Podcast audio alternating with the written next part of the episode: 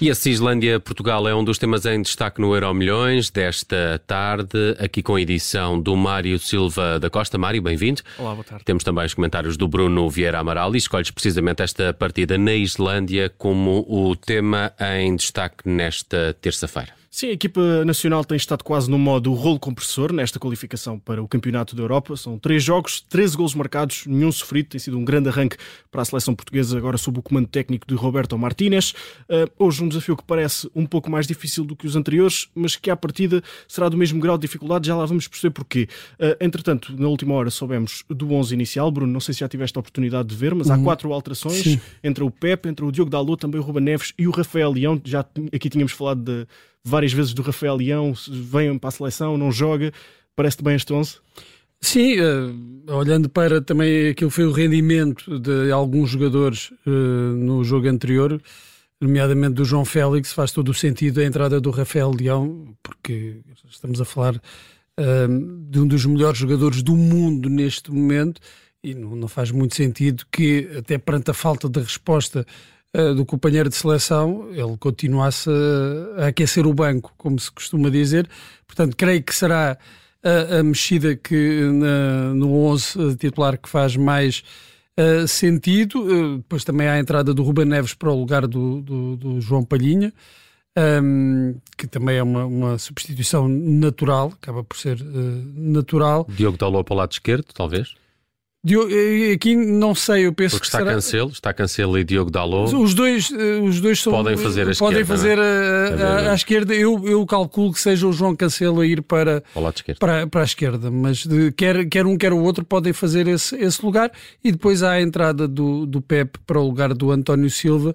Uh, Roberto Martínez aqui dá continuidade àquilo que Fernando Santos já fazia anteriormente, apesar de jogar com, com três centrais, que é uh, uh, dar a titularidade a Danilo, confiar em Danilo para o lugar de defesa central. Sim, tem sido uma das apostas de Roberto Martínez. Eu, eu dizia há pouco que o jogo pode parecer um pouco mais uh, difícil do que os últimos desafios, porque na nossa mente ainda resta um pouco aquela imagem da Islândia de 2016, com quem nós jogámos no Euro e que, aliás, eliminou a Inglaterra nesse Campeonato da Europa. No nosso grupo, no grupo de Portugal, ficou à frente um, neste, nesse grupo no Campeonato da Europa e dois anos depois conseguiu apuramento para o Mundial. Só que, parecendo que não, 2016 já foi há muitos anos, já foram sim, sete anos sim. e a seleção islandesa já é muito diferente. Não tem a mesma qualidade, San. Não, não. não.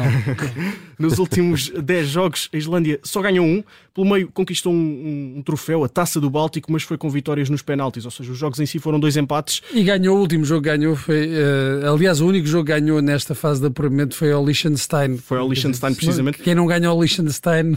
Sim. Ainda assim, ganharam por 7-0. Ou seja, ganha, é ganharam bem, é mas, mas, sim, foi, foi a, única, a única vitória. Portanto, é uma seleção já muito diferente do que aquela que defrontou Portugal em 2016. Portugal também está muito diferente, mas pelo menos há dois jogadores que se mantêm no, na equipa desde esse jogo em 2016. Pepe e Cristiano Ronaldo uh, jogaram na altura em França e hoje vão jogar novamente. À partida, espera-se uma vitória relativamente confortável de, de Portugal. Sim, eu, eu não, não, não, espero outra coisa. É verdade que Portugal por vezes tem alguma dificuldade quando enfrenta estas equipas mais físicas e se a equipa da Islândia optar por baixar o bloco um, e defender muito, uh, como, como, se costuma dizer também, pôr o autocarro à frente. Uh, talvez crie algumas dificuldades, mas eu acho que Portugal é claramente favorito, é uma, uma, uma, seleção bastante superior e tem argumentos para contrariar qualquer que seja a, a tática uh, desta, desta Islândia, que sim, não parece tão forte como foi nesse europeu em que, em que surpreendeu em que tinha, tinha outra, outra capacidade. Não me parece que neste momento seja capaz eh, de, de colocar os mesmos problemas e Portugal tem a obrigação de, de, vencer e de vencer com alguma clareza ao jogo. Agora, nós sabemos também que nestes jogos, já no fim da temporada, os jogadores estão eh, cansados. A Islândia tem a motivação de enfrentar uma das seleções mais, mais fortes da Europa e pode haver por aí alguma surpresa, mas a minha aposta é por uma vitória relativamente tranquila da, da seleção portuguesa. O jogo é às 7h45, vai ter relato e comentários aqui na Rádio Observador, numa emissão especial que arranca já depois do Jornal das 7. Vamos ao futuro. Mário arranca amanhã o Campeonato da Europa de Sub-21. Continuamos com a seleção portuguesa e continuamos com futebol europeu de seleções. O, o Campeonato da Europa de Sub-21 começa amanhã. Portugal defronta a anfitriã, a Geórgia, e é uma prova de, de, grande interesse. Se recuarmos aos últimos campeonatos da Europa de Sub-21, em que Portugal participou uh, sob o comando técnico de Rui Jorge, vemos gerações maravilhosas de jogadores portugueses. Vou dar aqui alguns exemplos muito rapidamente. Em 2021, a seleção nacional chega à final, perto com a Alemanha, e o plantel tinha nomes como Diogo Dalot, hoje titular, Diogo Costa, hoje titular, uh, também Gonçalo Ramos, Daniel Bragança Bragança, Rafael Leão, hoje titular também na seleção principal, enfim, uma geração fantástica. Mas olhando um pouco mais para trás, em 2017 Portugal não passa uh, a fase de grupos, mas jogou também com uma bela equipa: Bruno Fernandes, Renato Sanches, Diogo Jota, Gonçalo Guedes, Ruben Neves. Uh, enfim, uma grande equipa essa de, de, Portugal e também em 2015, quando Portugal chega igualmente à final, na altura perdeu com a Suécia uh, nos penaltis e a equipa tinha nomes como Bernardo Silva, João Cancelo, Rafael Guerreiro, William Carvalho, Ricardo Pereira, enfim, o, o Europeu de Sub-21 é quase é um desfio de futuras estrelas da seleção portuguesa uh, e Portugal tem tido esse privilégio de ter tido grandes gerações de, de jogadores nos últimos anos. Amanhã estreia-se uma nova geração nestes, nestes torneios, a equipa tem nomes como Nuno Tavares, Vitinha, o, o ponta de lança agora ao serviço do Marselha, Pedro Neto, Fábio Silva vai, vai ser interessante acompanhar, Bruno.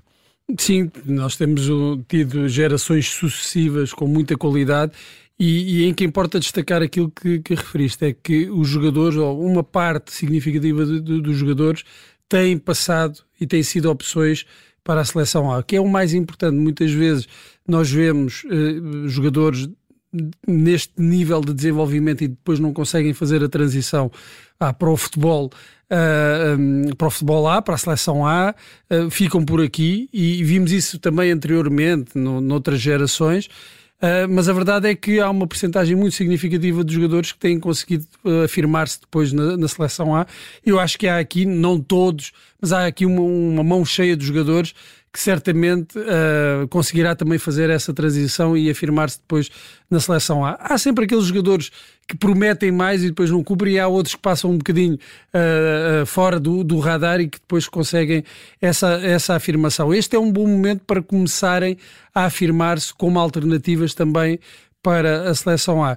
E é, é também uma, uma, oportunidade de fazerem história, porque Portugal já chegou por três vezes à final desta competição, em 94, em 2015 e em 2021. Uhum com grandes equipas, com grandes plantéis. Em 94, então, ainda era ali a, a geração de ouro.